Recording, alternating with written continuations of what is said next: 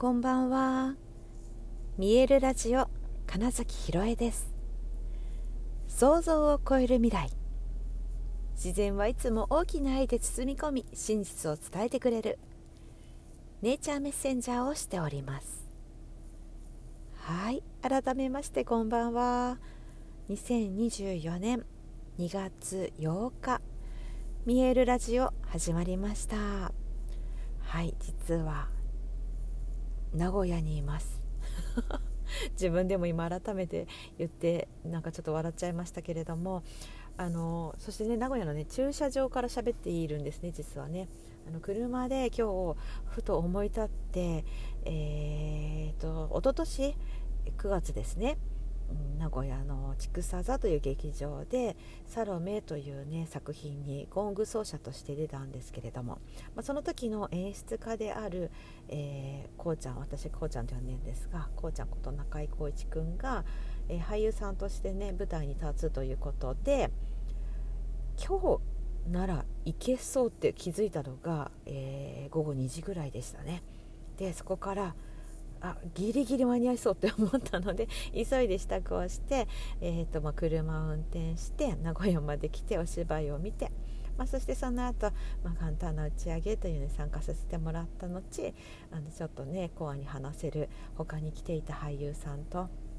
はい、3人でねちょっと深夜までお話をさせていただいたので、まあ、今車に戻って、はいえー、の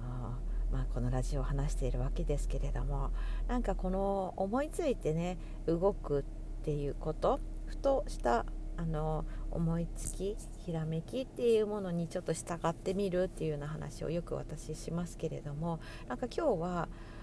うん、いけるしなんかいけてるイメージがいきなり湧いてきたのでこれはいかねばっていう風になったわけですよね。この時のネバは別にねあの確信のネバならないのだけなのであの教養とかではないんですけれども。でなんかそれをねえっ、となんか答え合わせじゃないですがえーとね、その走り始めてからこうすれ違う車のナンバーのゾロ目率が半端なくってですねあやっぱりあのそれでいいんだよっていうことなんだなっていうのはねすごくえー、分かりながらだからその安心してなんか守られているなと思いながら、えー、名古屋まで、まあ、無事にたどり着いてお芝居も見ることができました、まあ、そしてね今日あの見たお芝居っていうのがあの竹内十一郎の、まあ、テキストを使った作品で、まあ、久しぶりにねいわゆる不条理劇ってやつをね、まあ、見たわけですが、まああのまあ、演出意図とか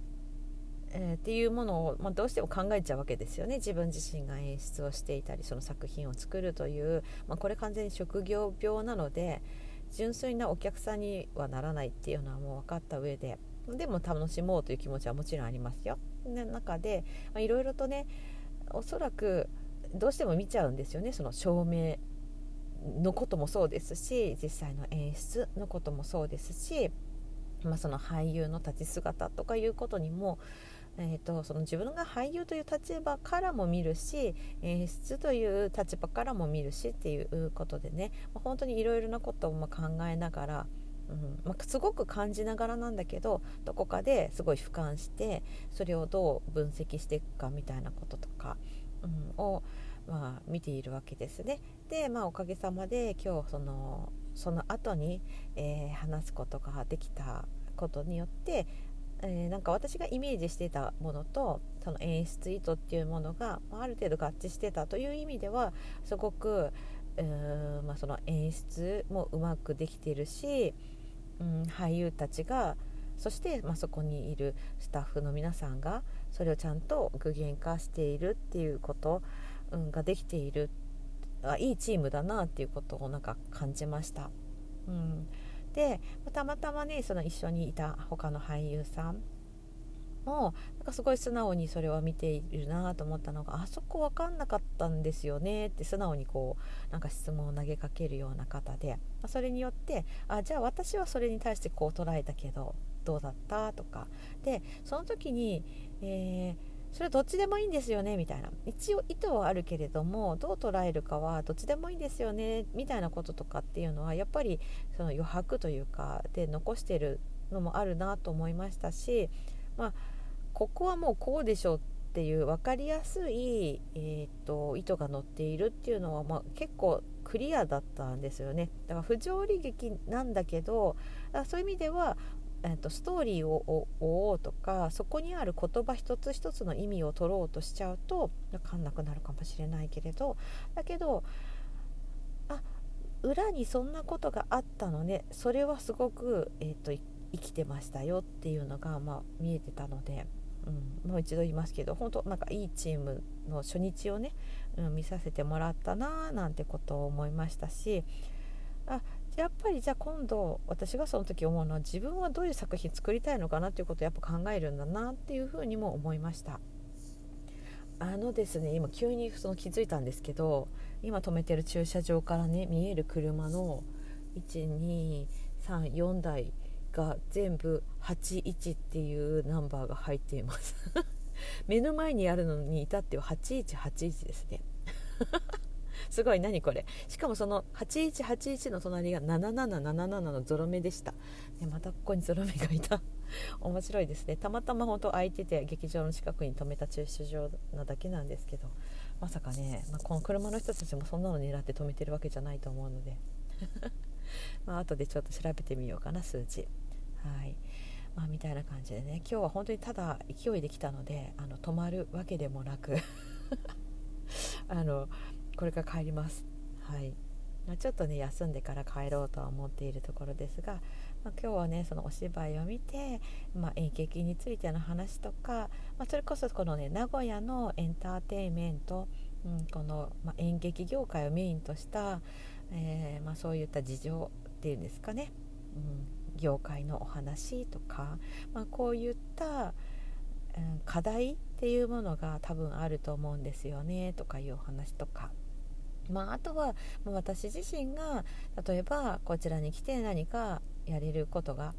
うんまあ、ちょっとおこがましいかもしれませんがお手伝いできることがあるなら、まあ、お声がけくださいねみたいな話ができたのもすごくありがたかったしね、うん、来てよかったなって本当に今思いながら車の中で話しているところです。うん。ね、あとねそうそう名古屋にねあの西、まあ、南？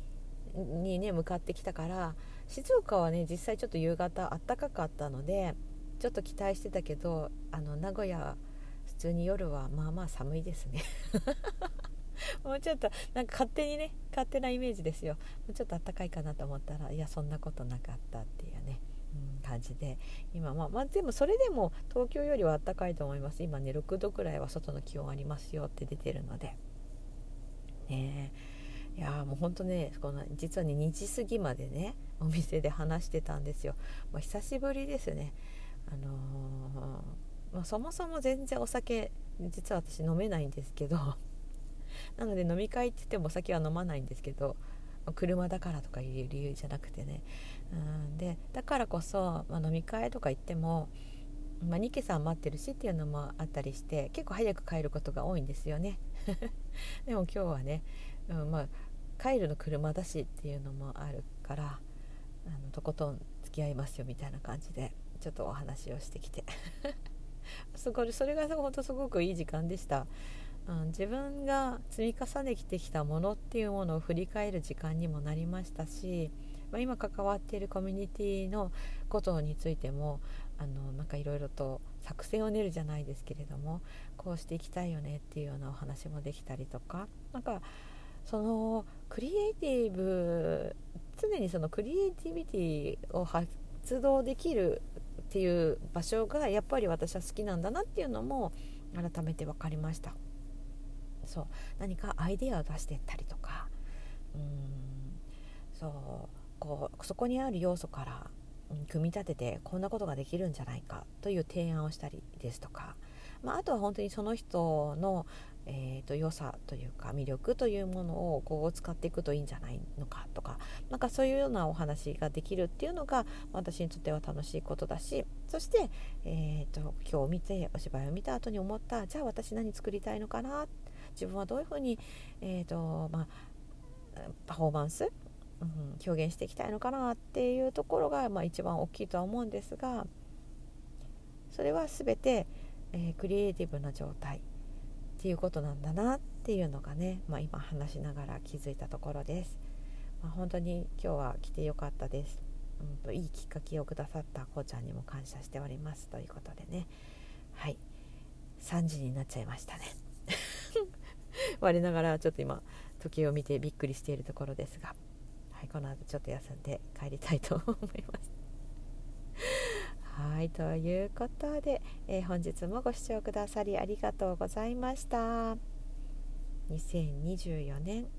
2月8日見えるラジオ金崎ひろえでした。おやすみなさい。